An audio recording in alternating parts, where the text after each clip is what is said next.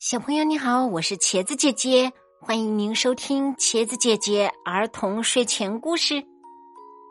接下来一起来听故事《寻找狼》。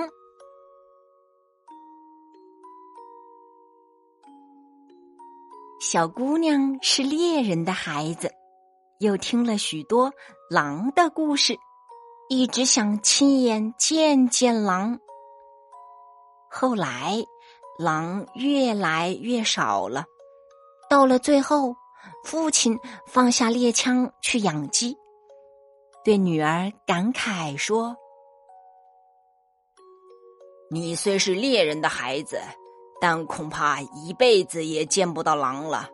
我真想带你去找一找狼。”小姑娘暗下决心，有一天我一定要独自去寻找狼。亲自对他说声再见。这一天很快来到了，小姑娘带上猎枪和短刀，前去寻狼。可是白费了一天的功夫，她连只最寻常的野兔都没有遇上。她想起小红帽的故事。决定将自己扮成柔弱的诱饵，去吸引大野狼。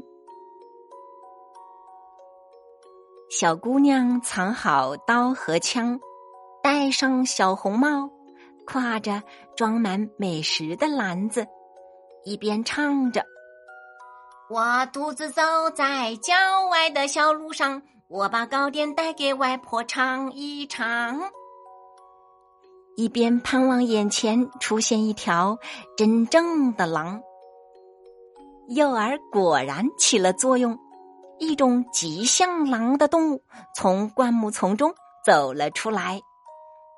小姑娘既兴奋又紧张，试探的叫对方“狼先生”，可是对方纠正她说自己是“狗先生”。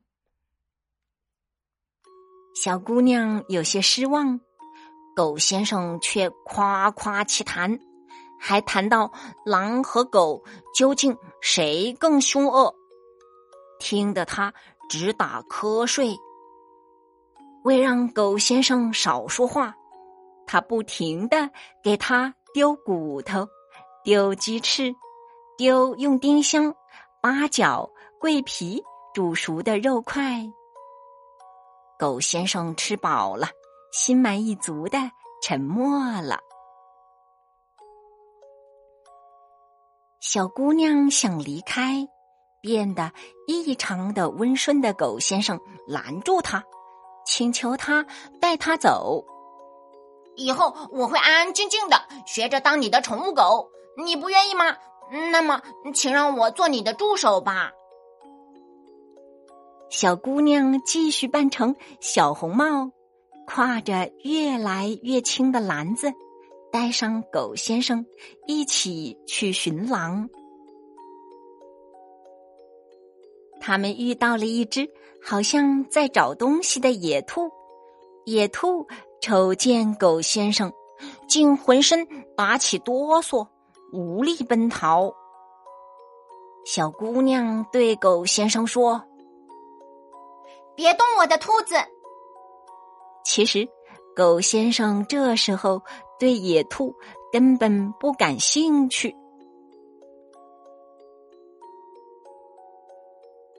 亲爱的兔子，你丢了东西吗？我们帮你寻找吧。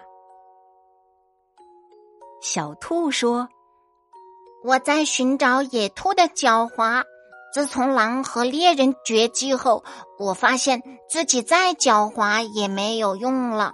你们不是说狡兔三窟吗？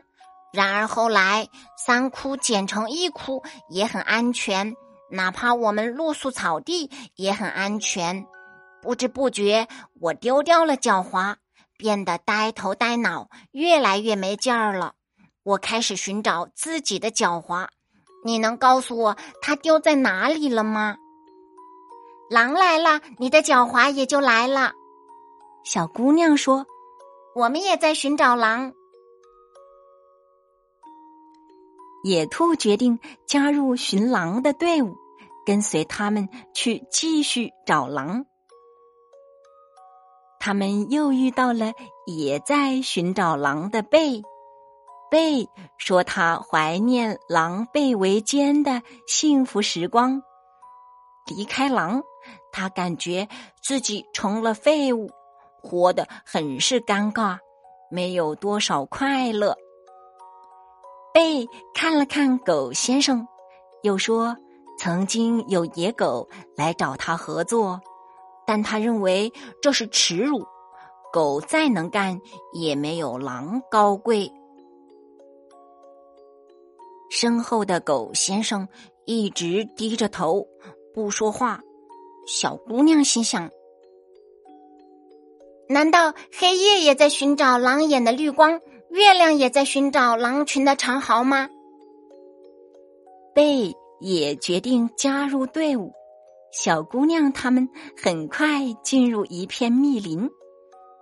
小姑娘说：“好像迷路了。”狗先生说：“他的鼻子就是路，用不着害怕。”小姑娘渐渐进入小红帽的角色。忐忑不安又充满期待的向密林深处走去。有一只大的惊人的乌鸦呱呱的叫着，掠过他们的头顶，密林随即变成一片漆黑。这还是下午，天色一下子就变黑了。刚才的乌鸦只是乌鸦呀。